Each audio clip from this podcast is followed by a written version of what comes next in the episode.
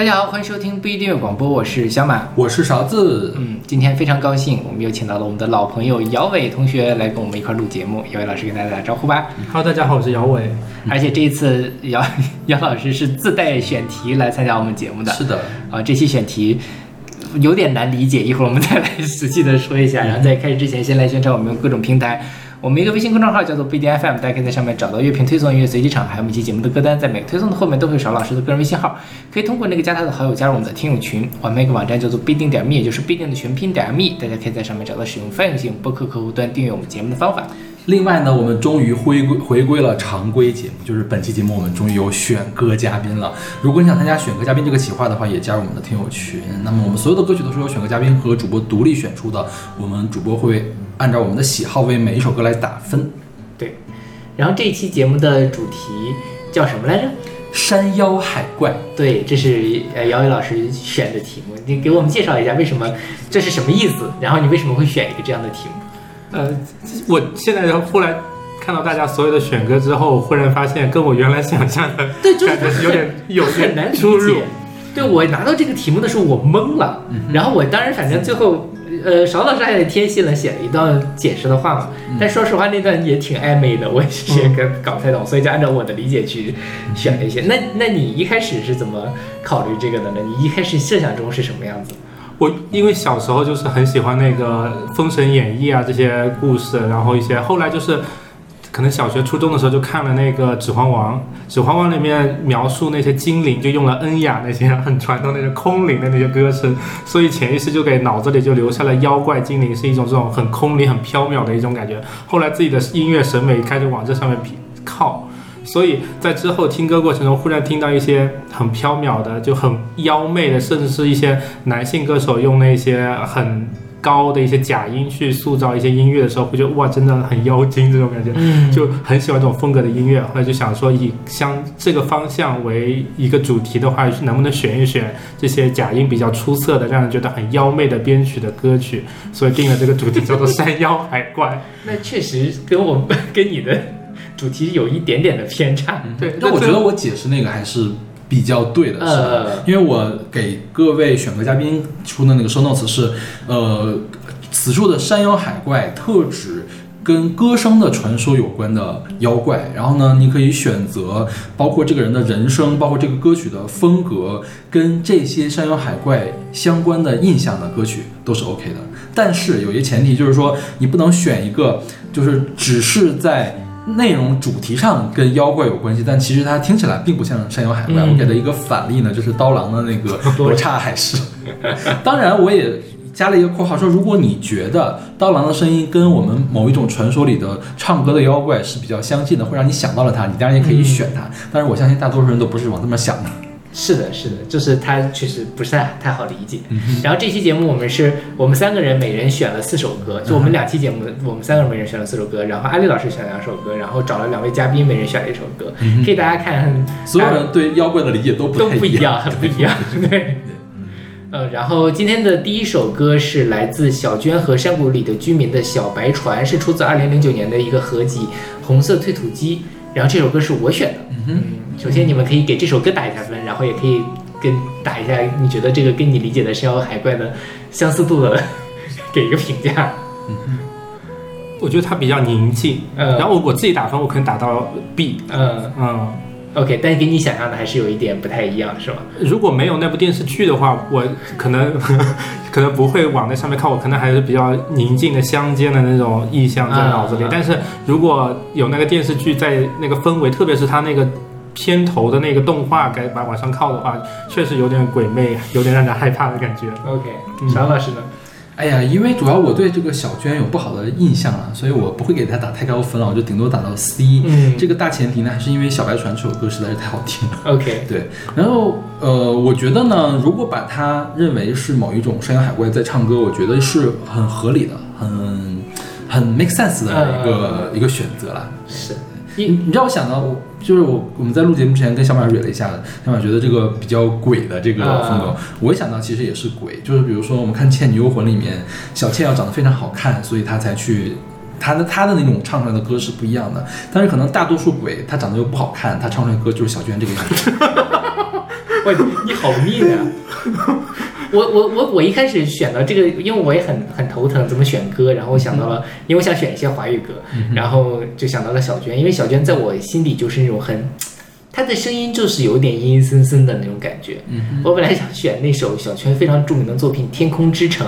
就她那个吟唱版，大半夜听到能直接把你送走的那种。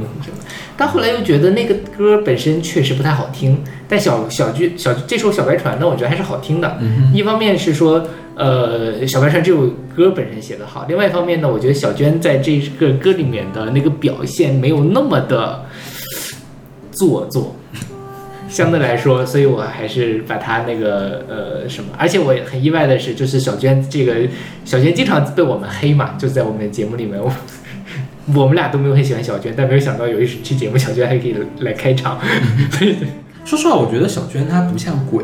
她更像一个散仙那种感觉。她给自己打造的人设也是散仙的那个人设，白衣飘飘，然后像陶渊明一样找个小锄头在那锄地，就是呃音乐李子柒对对对对对是吧？是是。所以我觉得她还是更偏向地仙的那种那种感觉。对，是，当然要加引号了。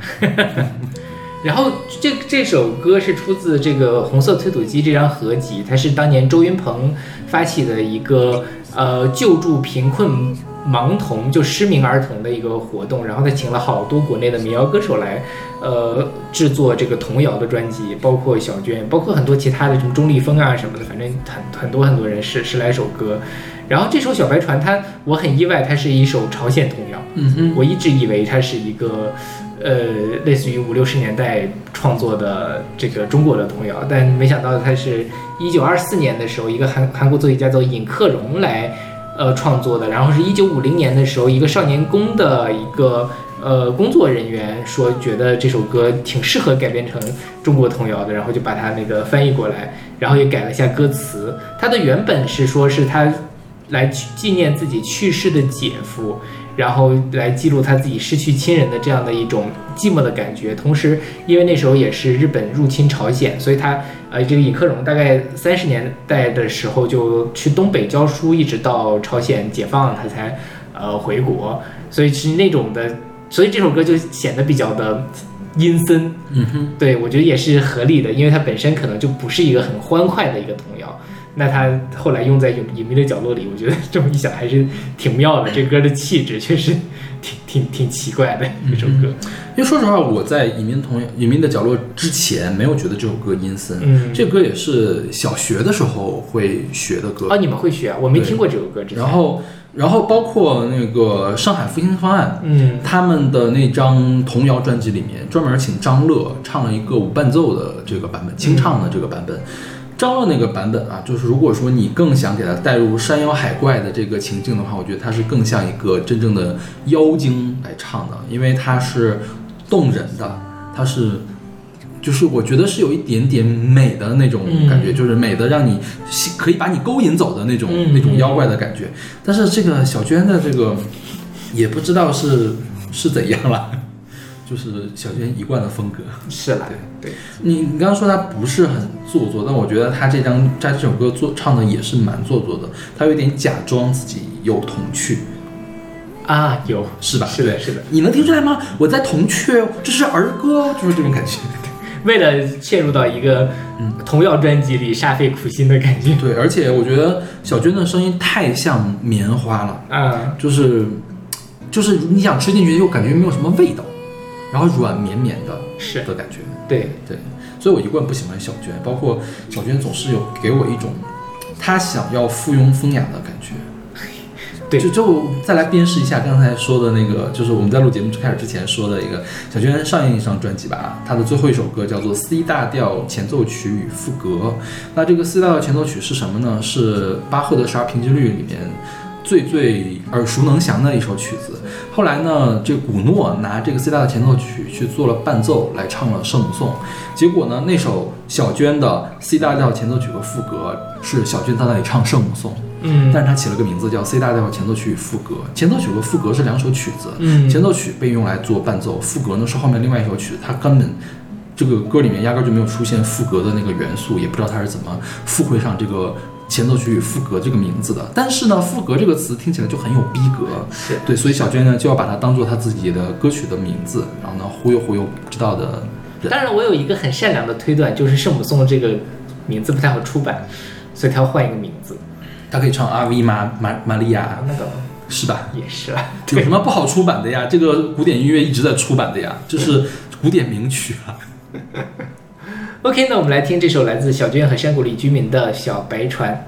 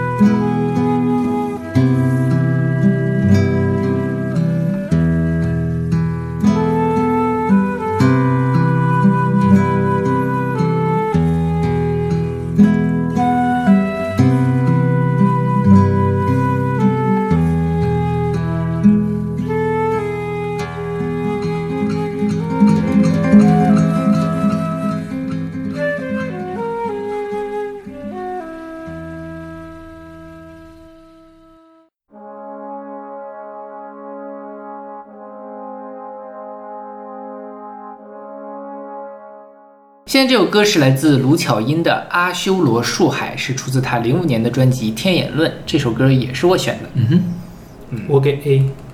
我也会给 A。OK 这首歌是蛮好的。嗯，就是在录就做这期节目的时候，我才意外的发现，原来卢巧音在九十年代居然是一个地下歌手。啊，啊，我之前以为他是那种唱好心好心分手的那种，就是芭乐歌手。嗯，后来原来他这这个歌的 MV 里面，我就乍一眼看过去，我还以为是杨乃文 OK，那种感觉。对，他独立气质非常的重，其实嗯哼她最著名的其实是那种《垃圾》嘛，然后也也很很出名。然后他这张专辑是零五年发行的，被称作自杀专辑，并不是因为这张专辑的概念是教导人自杀，而是这张毫不考虑市场的专辑让卢晓英赔的非常的惨。对，这应该是他最近一张录音室专辑。对他后面就没有发过录音室专辑。但这张专辑也被很多人认为是一张神专，就是因为概念非常的完整。然后他天眼论嘛，其实就是呃通过他的第一张专辑第一首歌叫做露西，就是当初发现的那个非洲的那个类似于最早的人类的那个什么第一首歌，对对对，第一首歌，然后一直后面探讨什么战争啊、欲望啊、死亡啊这样的很很沉痛的这样的一些严肃的话题，然后里面也有很多的佛教的元素，比如说像这个阿修罗树海里面的阿修罗，其实就是呃佛教里面的，之前我们也也也提到过的一个呃类似于战神呐、或者是的这样的一个概念。然后它这个树海呢，又是说它其实取的是日本的那个什么自杀的自杀森林青青木原树海的一个概念，就是反正也是很压抑，大家去那个里面都是去自杀的，然后就是用这样的首歌来表达他对于呃人的这种什么好斗啊，然后互相妒忌啊，然后最后一块儿导向死亡的这种思考吧。嗯嗯，反正挺复杂的一首歌。嗯嗯。所以这歌是让你怎么想到跟山妖海怪有关系？我觉得卢巧音的气质其实是很，呃，邪邪魅的。嗯哼，对，因为我本来想选有一些华语大家都能想到的，呃，苏运莹啊，然后棋子坦呐、我觉得如果你要是他说他是精灵啊、山妖啊，我觉得也也 OK。但是我觉得那个，因为我们都选选过很多他们的歌了，所以这次我就本来我是想选。呃，一个叫胡贝卫的歌手，嗯就是当年香港九十年代的一个歌手，他是跟刘以达出了对对对那个嗯对，但因为我们后面又要录的那期节目，正好我又要？又要选刘以达，我心想一张专辑选两首歌有点什么，然后我就想说，OK，当年那个胡贝卫被称作是小王妃嘛，卢晓音刚出道的时候也被称作是小王妃，嗯天哪，小王妃好多呀！是，而且你能感受到，尤其他们早期的专辑，呃，尤其是胡贝卫有很多模仿王菲的成分在里面，就影响了什么，而且他们都是那种很很很很奇，有就是有一点奇怪，没有那么流行，然后独立气质很重，而且它的话题又是这种呃关于生死啊，关于这种就是哲学的命题，再加上他这个叫做什么阿修罗树海，那树海就感觉是一个在树山腰树林里的妖精这样的一个概念，所以就把它选进来。OK，啊，我觉得那个卢巧音的音色，她也挺飘然，挺抽身事外的。她虽然说在唱大家众生的互相的争夺资源的、互相残杀的这种一种没有硝烟的战争，但又感觉他像是那种在旁边冷眼旁观的那种树精的那种感觉。对对对，对是，嗯，对而且我感觉他自己唱自己的歌曲，他的音色都会比较往收敛，嗯就会造成一种比较空旷的感觉。像那个垃圾也是，就会弄得自身就是把自身缩小，把周围的氛围扩大，就很容易把大家拉进他的那个情绪里。是，嗯哼，就是对我就是姚伟刚刚说这个，我觉得他这首歌就是用一个打散调的人声，就是我们平常听的歌的声音是聚拢在一块儿的，他这个歌故意打散调，他用的应该是多轨重叠，就是录了好多轨，然后每一张每一轨呢，他去演唱的方式都不一样，然后就好像是让这个歌变得非常的碎片化，然后再加一些失真的这种特效上去，然后就感觉他是若即若离的在那里去演唱。包括到后来他的编曲，比如他第一次在歌里面提现提到战场的时候，他那个摇滚的电吉他就出现了。然后第一次提到战争这个词的时候，整个弦乐铺陈上来，然后一个特别宏大的一个东西起来的，所以是层层递进的。然后在整个的过程中都有一个就是那个单音伴奏在那里，然后而且是那种小调式的和弦嘛，我觉得会在渲染一种不安的这个情绪，就是都从各个的侧面来反映这一首歌是非常令人不安的一首歌曲，因为他要讲内心的矛盾，然后讲无休止的战争，他要看穿这些事情，他要像一个神灵一样看穿这个事情，是感觉。嗯。OK，那我们来听这首来自卢巧音的《阿修罗树海》。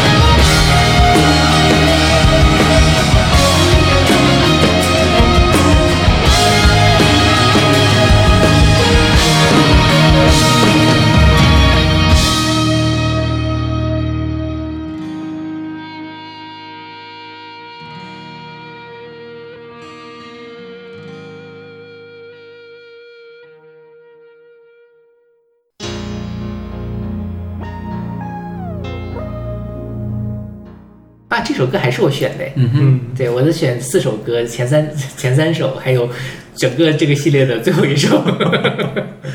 这首歌是来自何静的《镜花缘》，是一个 remix 的版本，是出自他一九九九年的专辑《北京 Calling》。嗯，啊，北京来电，对，嗯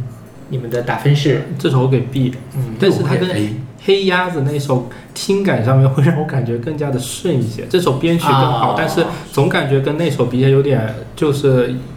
等会儿黑鸭子唱过这首歌是吗黑？鸭做和声，哦，也是就是他合将对对对的上一张专辑对对对里面的，嗯对，OK，哦，是。然后因为我我我选何静是因为我我忘了是什么时候偶偶然，唐山口音出来了，为什么会有唐山口音？最近偶？偶然间，呃，听到那个何静的这这这一系列的专辑，我就想啊，因为何静在我看来，我一直以为她是一个九四新生代时期的歌手，是那种土了吧唧的那种感觉的，但没想到还挺新潮高级的，我觉得。对，就是嗯挺厉害的。然后呃，我就选了一下，正好也选了一个比较装神弄鬼的那种感觉的一张、一首歌。对，我们简单说一下何静这个人吧。嗯何静她最有名的歌应该是《家园》，啊，《家园》那个歌是谁首唱的来着？哎，是就是他首唱的。嗯然后是一种特别原生态的方式来唱。我记得我们之前说过何静这个事情，就当时我们说，如果何静一直走这个原生态路线的话，他可能就会占领这个区位的感觉，就是他把呃民族的东西跟现代的东西融合的特别好。但是后来呢，他就开始唱一些。比较 cheesy 的这个流行歌，就比如说这个《镜花缘》的原版，嗯我觉得就是一个典型的九十年代的哀怨情歌。嗯你想嘛，黑鸭子合唱团后面呢 还有一些这个副副歌的地方就唱的特别的大气。你想象一下毛阿敏他们唱的那种感觉，就是就是那种感觉，听起来更加像九十年代的大陆歌曲，听起来更加的哀怨，然后也听起来更加的安静。当然我没有听过《北京 caling》这张专辑啊，但是听了《北京 caling》这张专辑的，尤其是听了《金花园》的这个版本之后，你会发现它跟原来的那个原版几乎是一个脱胎换骨的这个改变。因为最开始我们做这个《山羊海怪》的时候，我我我按照我的 show notes 来听你们所有选的歌吧，听小马他们选的歌，我其实没有太理解为什么要选何静的这首歌，嗯我反而觉得黑鸭子合唱团那个原始版本听起来更像《山羊海怪》，因为一开始有一段吟唱，嗯啊，就是你能想象到吧？九十年代大流行歌曲那种 吟唱啊，对，那个更像更像是一个鬼啊，或者是一个妖怪啊在叫的感觉。但是如果你再仔细的去听这个 remix 版本，就发现他会用更加凛冽的一种情分呃那个氛围，嗯把这个事情重新重构了一下。他上来就是钢琴，但是他那个钢琴是合成器做出来的钢琴，他他是刻意没有用原声钢琴去做，用了一个合成器的钢琴，就让这个东西变得更虚假、更更冷一些的东西。我觉得这个更像什么？像一个赛博的山羊海怪。嗯，就有九十年代那种赛博的感觉了。然后整个的氛围都是，嗯如果你想象一下的话，它这个 MV 要怎么拍，就是九十年代的港剧特别喜欢拍的那种比较暗的，然后要抽帧。就是镜头快速闪过，然后再抽帧，然后何静就是像他的这张专辑封面上那个嗯那个样子，站在那里，然后看了你一下，然后就很鬼，然后又很很悲伤的感觉。对，是的，因为他这首歌讲的是一个迷离又无奈的爱情，爱情就像镜中花、水中月一样，我们的缘分就像镜中花、水中月一样。然后，但是我又对他有一些虚幻的、不切实际的这个情感。然后他想说的是，爱情是又复杂的、又不确定的、又脆弱的这样一个东西。所以说，我觉得原来那个九十年代那个大气磅礴的感觉就不 OK，、包括黑鸭子在后面给他合唱也不 OK。当然，但是不得不说啊，如果没有这个 remix 版本，那个版本是好听的，也是好听，水准之上的。但是这个版本就更加契合他这个《镜花缘》的感觉，因为我觉得他这张感觉，这张歌，这个《镜花缘》这首歌虽然在说爱情的怎样怎样怎样，它并不是那种一种哀怨的一个气候，呃是氛围，它是在表达自己的悲伤无奈。嗯对，就是表达，我觉得他甚至是在，就像一开始的，呃，就是他是站在另外一个地方在冷眼旁观，在发生着什么，而不是说我沉浸其中，我非常的痛苦。对就反正世界就是这样，所有的事情都是水中月，镜中花，那就这样吧，那种感觉。就是在上一张专辑的时候，他还没有完全从这种感觉里面跳出来。对对对这张专辑老娘已经跳出来了，我要给你来讲讲佛的感觉。对对对对，是。然后这张专辑反正其实是电子音电子元素很重的一张专辑，然后很多 techno 的元素，所以很多人说，呃，萨顶顶如果后后期中后期如果照着何静的这种风格去往下做，可能会有更好的发展。呃，也也有一点点装神弄鬼的成分，而且萨顶顶本身就是唱舞曲出身的嘛，所以他他可以可以做借鉴。但是何静后来又开始唱拔乐情歌了，是什那个么月亮透透着哭，哭，那个还挺好听的。也就还可以吧。对，反正我还挺挺意外的，就是他会有这样的这种面相他最近的一首歌什么开着高铁去台北吧，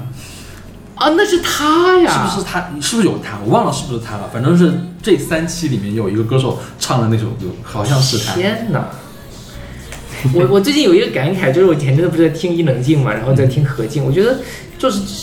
世纪之交那那一批人还是鬼点子挺多的，搞一些莫名其妙的，也有可能是那个时候的唱片工业实在是过于发达，嗯，就是像经济过于发达的时候，就可以玩一些很基础研究的东西。对对对，这个就是基础研究音乐的基础研究吧，对，实验嘛，原创探索是吧？对，就是回头这个东西是不能产业化的呀。是的，是的，所以他们后来就又开始去唱芭乐歌了。对，那这个歌词跟《镜花缘》那本小说好像没有什么太大的关系。他借的就是镜镜中那个水中月、镜中花的这么一个概念啊，我觉得。对，说实话，我最近一直在重启、重读《镜花缘》的这个计划，因为我之前应该就看到前五十回，就是他们那个游玩完了之后，开始念诗之后我就不看了，然后就是反正也是每次都看一看，就有点看不下去。我觉得前五十回是好看的，后五十回我也没有看完，因为我当年买《镜花缘》特别逗，我是先我就只买到了上半本啊，还有上半本儿的，不是下当当时是那个呃那种比较老的那种竖排的嘛，我去哦你还买竖排的，我的天呐！就买买旧书嘛。当年那个在内蒙古大学参加物理竞赛，零八年的时候买了，只买了上半本，然后就看完了，觉得很好看。嗯后来大概是大二大三的时候，在豆瓣书店买到了下半本，嗯而且正好一般如果它是两两本在一起，它不会拆儿卖是吧？对，不会拆给你卖，但它只有下半本儿。但买回去就觉得哇，好无聊，现在不不不知道在干嘛，就是感觉他突然诗性大发，想要展示说哦，这个老子都会写的那种感觉，而且写的其实也不咋地，反正就觉得挺挺没劲的。后来我看。OK，那我们来听这首来自何静的《镜花缘》。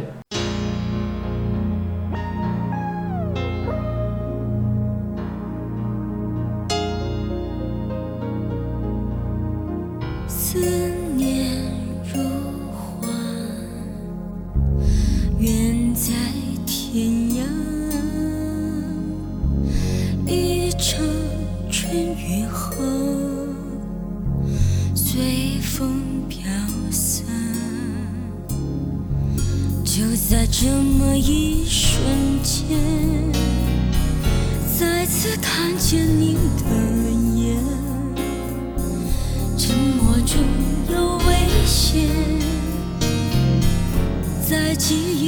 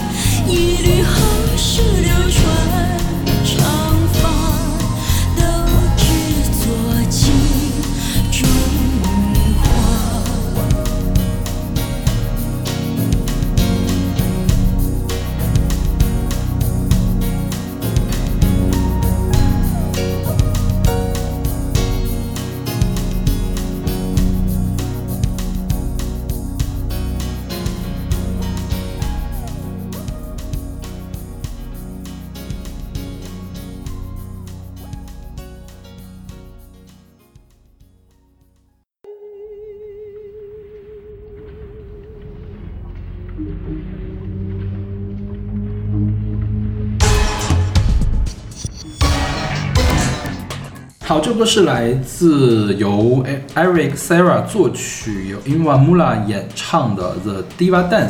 是一个电影叫《第五元素》的呃原声带。嗯哼，这是林峰选的，对，嗯，然后我给 A，我也给 A。我也给 A。嗯，那这歌太经典了，是。对，而且本身很很猎奇，就我第一次听到这个歌的时候，我觉得非常的神奇，嗯哼，对，然后后来呢，又看到了很多，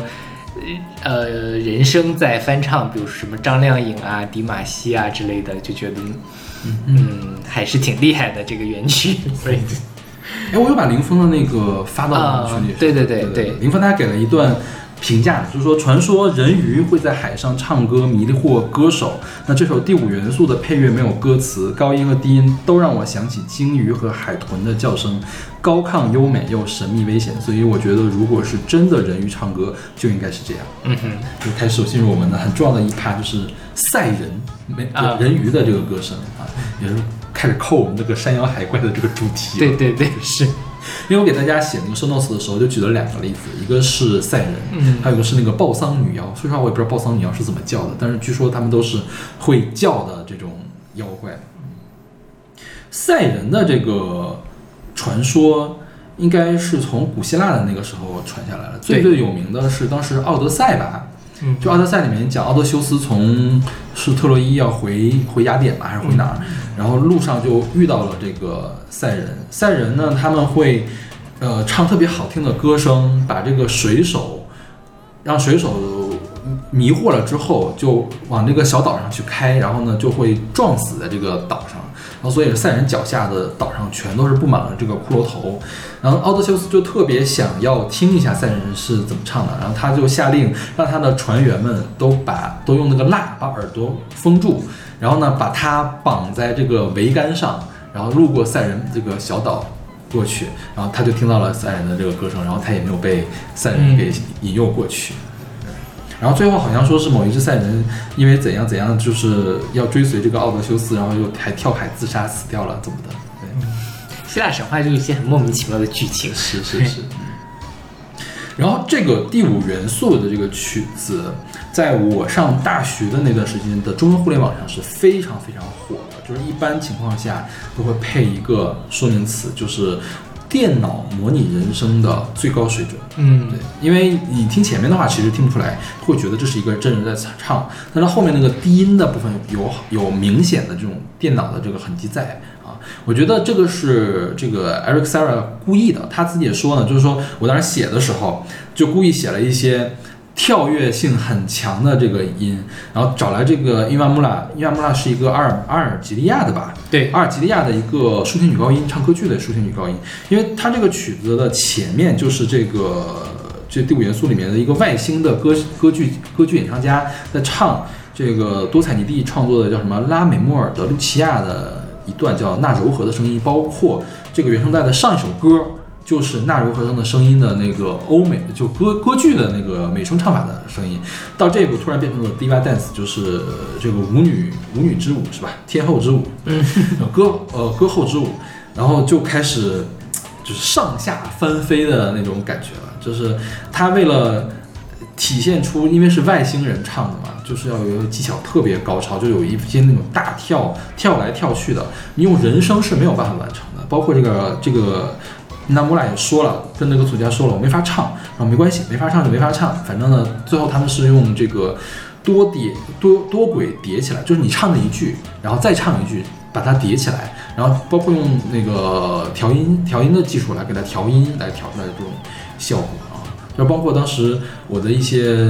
本科的同学们也非常的迷恋这首歌，就是总觉得因为是科幻嘛，嗯嗯男人们都喜欢科幻，你知道吗？就是特别 特别喜欢这一段的这个演唱。对，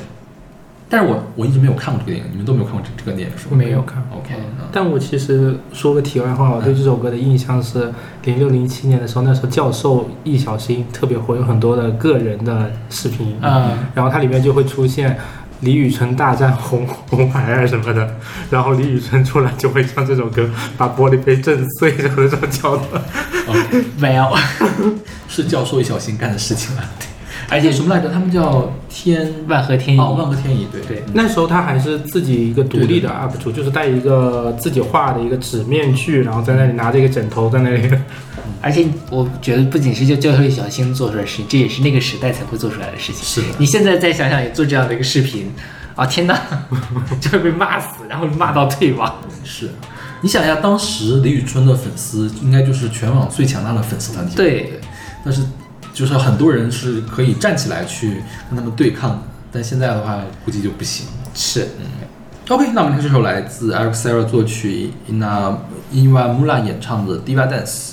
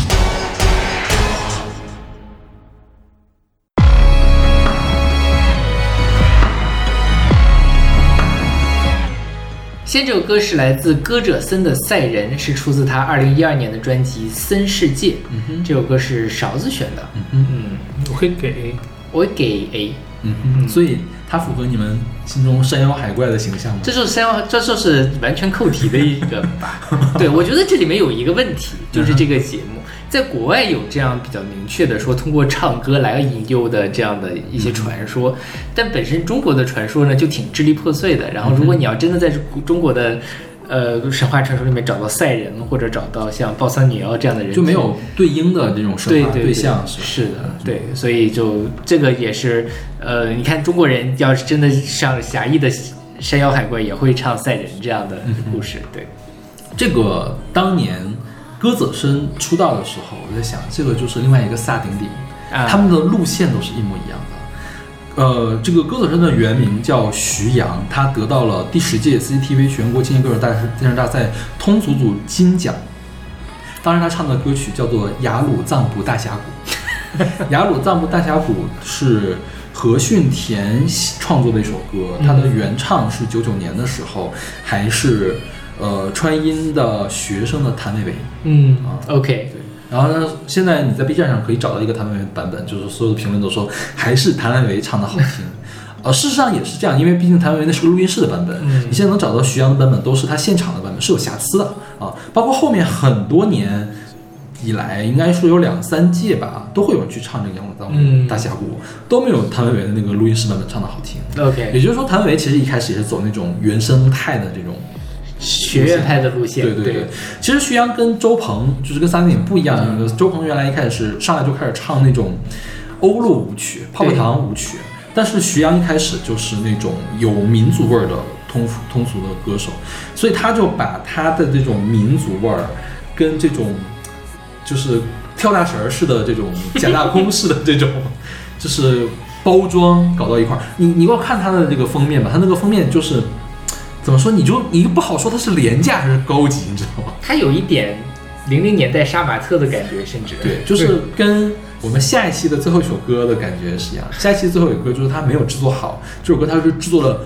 太好了的感觉是，嗯 对对甚至有些过分制作的这种这种状态。对他好像其实也一直有人说为什么他不火啊嗯什么的，但是说实话，我觉得其实它虽它概念当然做的不错，就是各种东西，但是它没有那种很突出的感觉，也没有像萨顶顶当年那种有一两首歌哇的一下觉得特特别厉害，而且萨顶顶当年营销的很好啊，去 BBC 唱歌呀，去参加各种接受什么各种西方的音乐奖项，就营销的很厉害嘛，你觉得？它就其实歌德森也是走这个路线，但是因为前有萨顶顶，他就出不来了。他要比萨顶顶要晚一点吧，啊，是的，是的，而且我觉得他这个名字起的也不太好，他这个艺名。就听起来也不像是歌德森，就很像是就像是大妈们会起的名字，是不是？让我想到了谁呢？想到当年有一个也是零零年代有一个央视出来的歌手叫做海明威，嗯哼，就是觉得是这种质感的 OK 名字，就觉得不会红的名字。对，就是就找了个什么谐音梗的感觉是。对对对，有点奇怪，是。然后像他这首歌呢，他也是大量的应用了合成器，包括他的前奏用了一个我觉得是在模仿管风琴的一个合成器，但仔细听又不是管风琴。然后主歌开始了之后，后面的这个伴奏呢，感觉是一个模仿了编钟的这个合成器。然后副歌的时候呢，又是这个管风琴又出现了。啊整个的过程中，他的嗓音都很高亢，嗯，就是让你感觉这个东西是一个特别杂糅的一个东西，你也不知道这个赛人到底是北欧的还是东海的，是吧？对，然后所以就还是觉得是一种不知道是廉价还是高级，包括他的其实歌词也没有写的特别的，就是亮眼吧，他就是在对赛人这个故事做了一个白描，就是讲讲我跟赛人之间的一个什么样的，他也没有像当年万物生那样，你觉得很不懂，但你觉得你不懂是因为我我不懂是因为我没文化。是像这个就是我不懂是觉得你没有写好，就感觉就是一个高中生写了一段词一样。是的，对。哎，我们这这一期怎么这么命呢？我觉得 我们好久没有这么命过了。但是，但是我还挺喜欢这张专辑，嗯就是我觉得它整体的质感做的是不错的。虽然有上面说的这些它的歌词、它的包装的这些瑕疵，我觉得它在音乐上的质感是不错的。嗯，而且我觉得当时好像没有太多的主流的音乐人做这样的东西。那倒是，是吧对，很有意义的尝试。嗯对，不知道他现在在干嘛。对，好像好有一阵没有出现了，嗯我觉得得有。嗯，是。OK，那我们来听这首来自歌者森的《赛人》。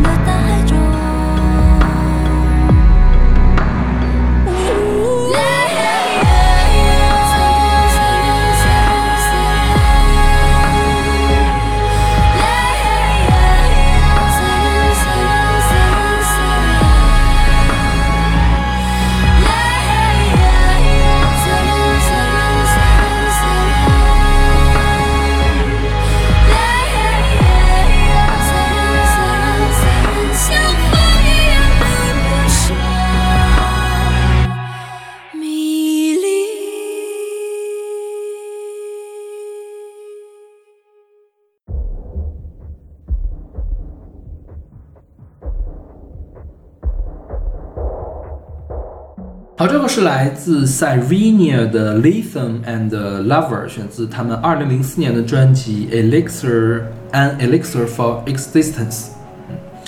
这个 Cyrenia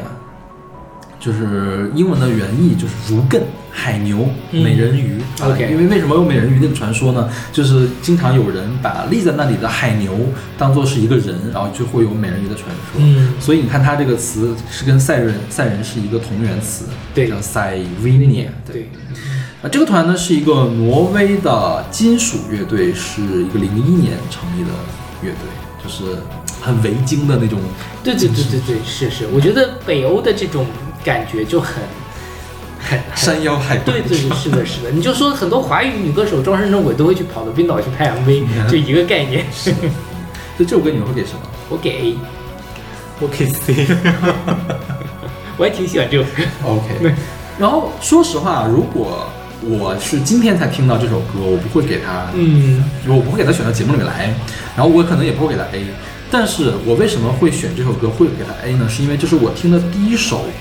就是这种哥特死嗓的哥特金属。嗯因为之前我听过 Evanescence，我为什么会听这个团 Syren Syrenia？是因为我听了 Evanescence，我觉得哥特金属中他那个样子就是特别精美的女生，就像或者那个 Nightwish 那种夜愿的那种特别精美的女生。但其实大部分唱金属的这种都长发飘飘的大哥哥们。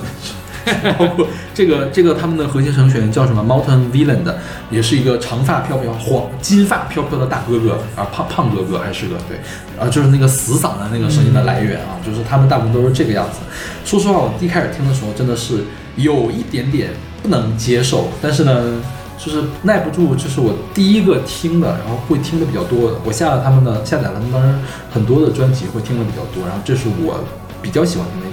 因为它中间的那段女声。真的是很摄人心魄的，尤其是在你前面听那个大哥哥的啊啊啊这样喊了半天之后，终于开始有一个女生说：“我是你的灵药，我要解救你，我就是你的，我就是你的情人。”就会觉得感觉很不一样，你就这时候就能理解到为什么赛人可以吸引住那些航海的船手们，因为你在海上遇到那么多的风暴，终于有一个美妙的歌声吸引你的时候，你会不由自主的往那边靠过去。是的，是的。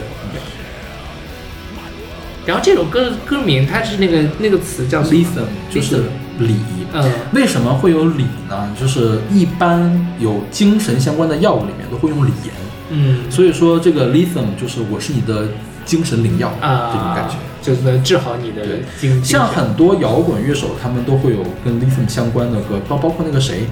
呃，Nirvana 也有一首歌叫就叫 lithium 吧，嗯就是你看跟精神精神病什么的就有关系了。OK，嗯这首歌的歌词讲的，我觉得是一种一种心中的恶魔外化出来。那个长发哥哥就是一种外化出来的恶魔，然后他是负面情绪、负面思想的这种代表。然后呢，整个歌展现的就是这种正面和负面的这种对抗，嗯但是感觉好像是所有的正面天使的那一面都是灵光一闪，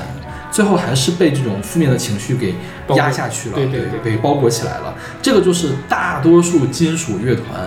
会有的主题，就是他们就是很负面，是是吧？是，你总不能唱拿这种腔调去唱小白船吧？是的，倒是也也不是不可能啊。对因为那个什么网凝眉什么的，是不是还有啊用这样唱的？对对对？是是是，那是液氧罐头。对对对对对。OK，那么听这首来自 Cyrenia 的 Lithium and Lover。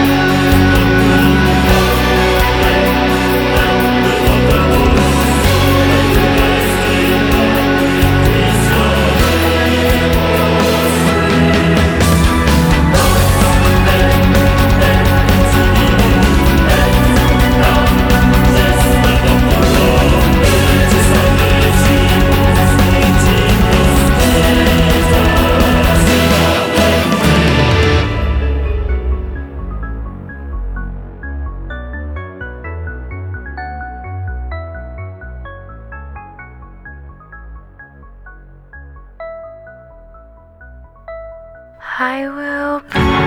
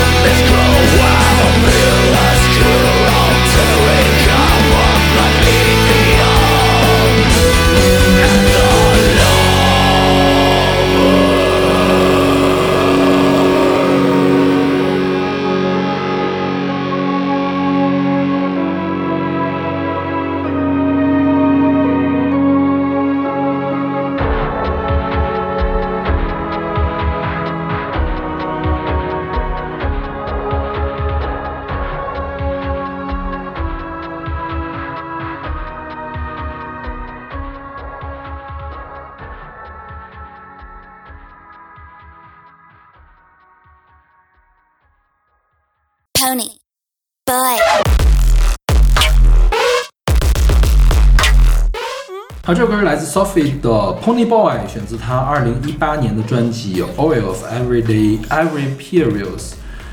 on Insights》，是吧？嗯，这歌是阿丽选的，这个我给 A。对，从音乐上讲我给 A 啦。我给 B。但是从山妖海怪这个角度上，我十分想让阿丽给我们解释一下，他为什么是山妖海怪，我们要不要请他出来解释一来下？客串一下吧。嗯，到时候要讲。让我们来，让我们来欢迎阿丽老师来客串的阿丽老师对。对，你为什么要选这首歌呢？这首歌是大家好 Pony Boy，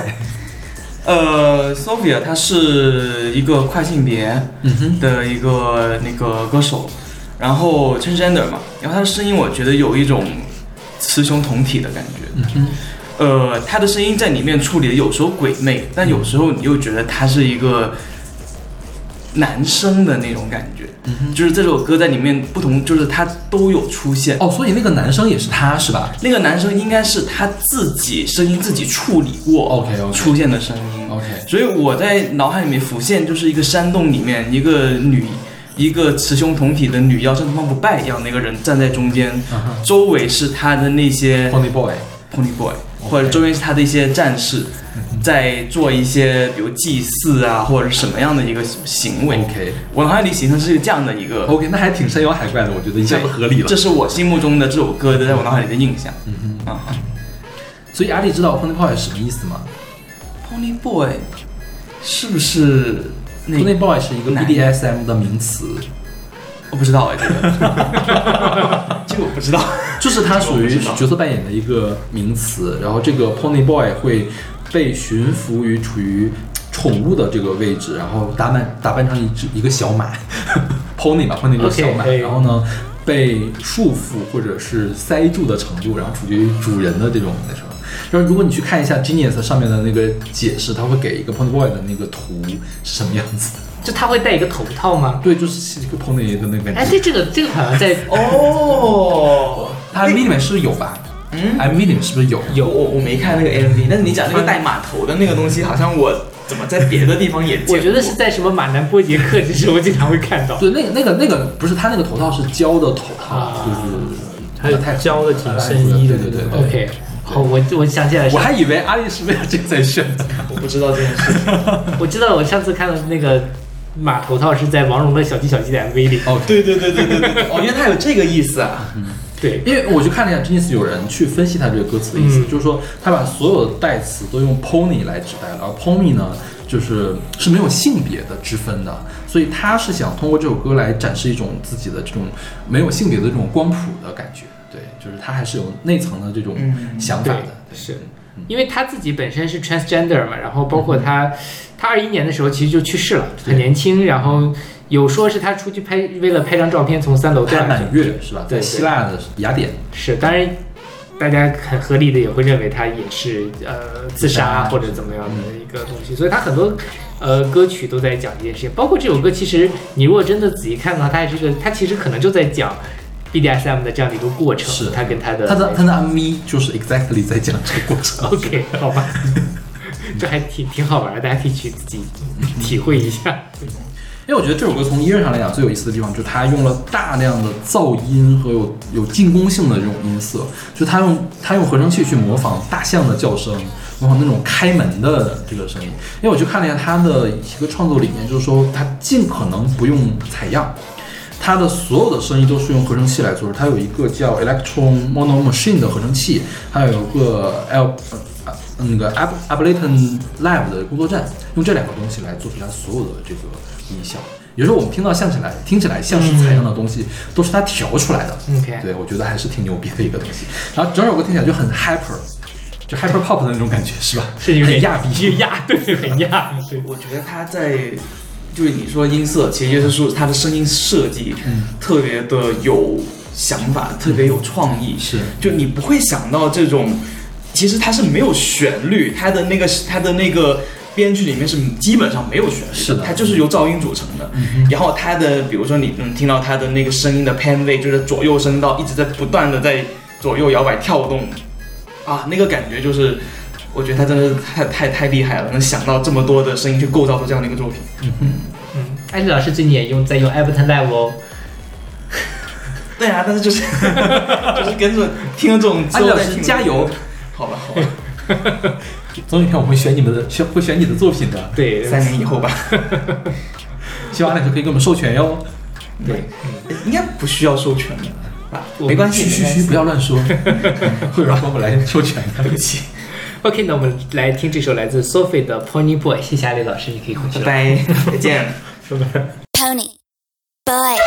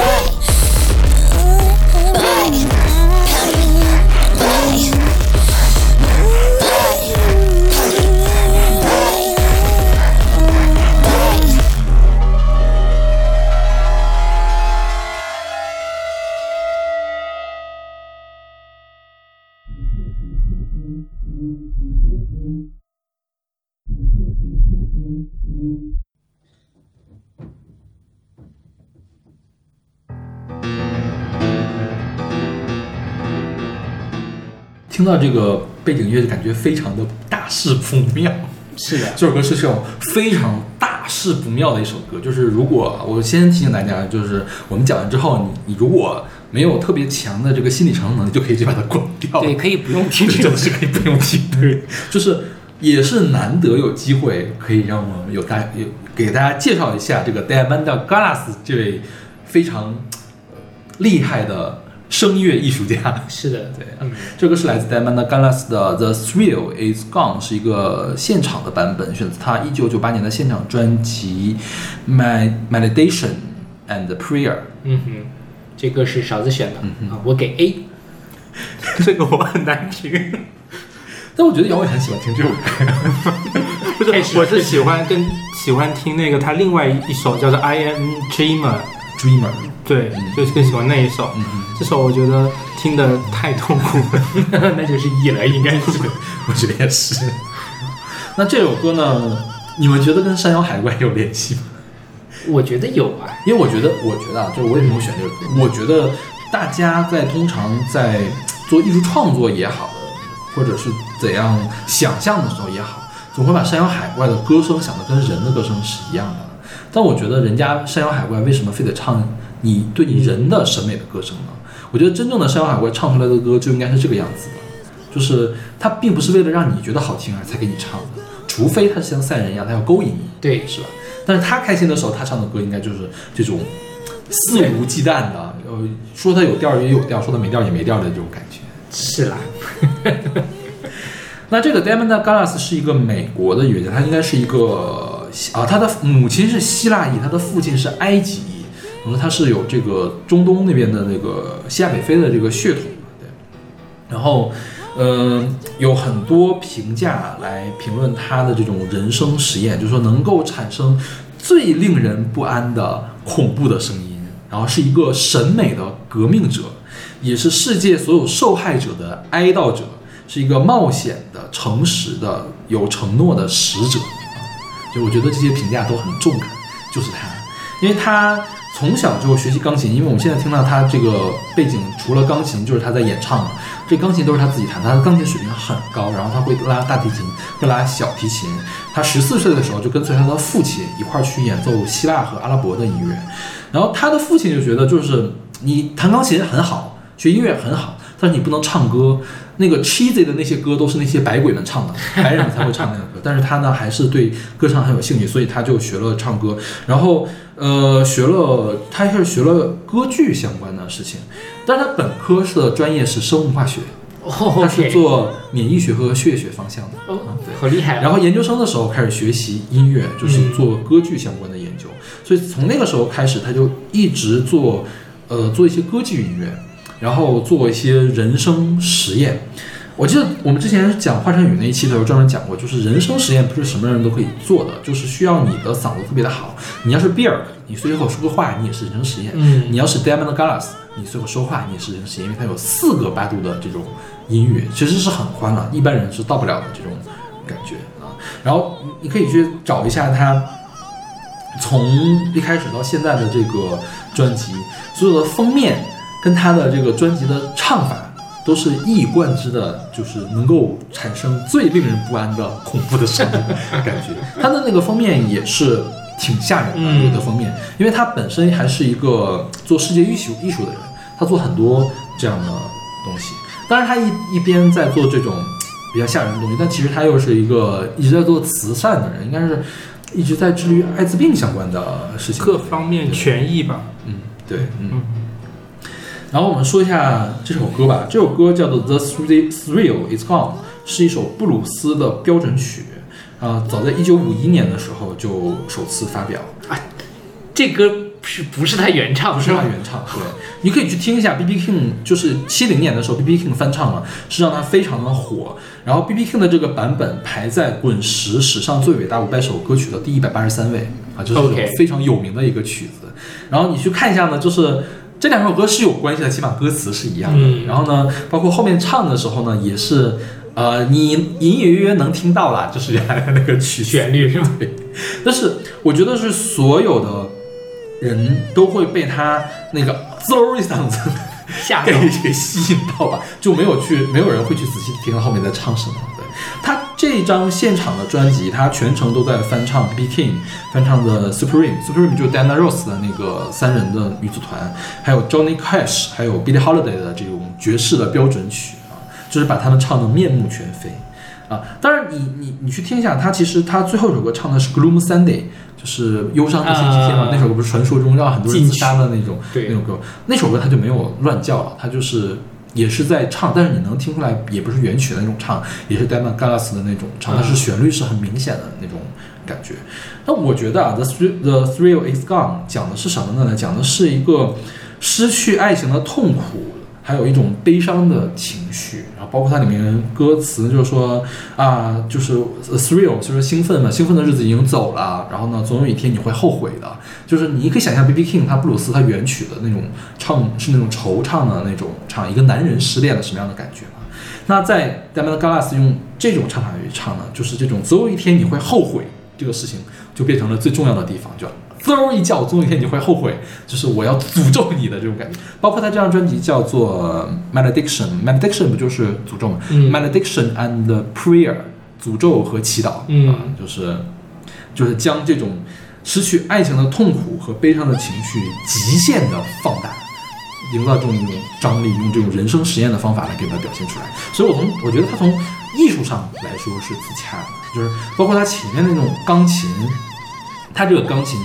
弹的纯粹是完全不和谐的和弦，他用的是这个三全音，就三个全音 tritone 加起来，tritone 叫什么叫魔鬼和弦，魔鬼的和声，就是就是上帝不想听到这样的声音，所以你的音乐里面不要出现这样的声音。OK，对，就是在古典音乐的时候，但是现在很多人用了，比如说 Diamond Gallas 就会用这个这样的声音来。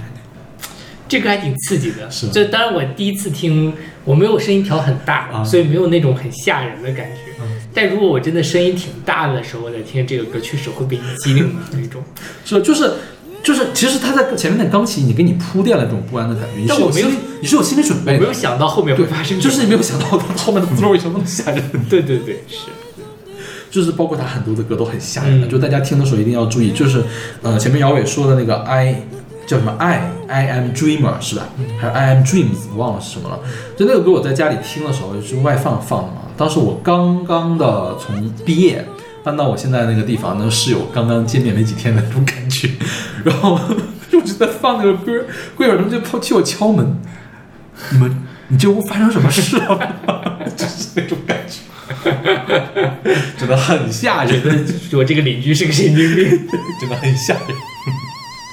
对，所以大家一会儿听的时候把它调调小音量。对，就大家一定要注意，他那个钢琴结束了之后，那个人声那一嗓子是挺吓人的。对。OK，那我们这期节目就先到这儿，我们下期继续跟大家来聊分享关于山妖海怪的音乐。嗯，那我下们期下期再见。下期再见。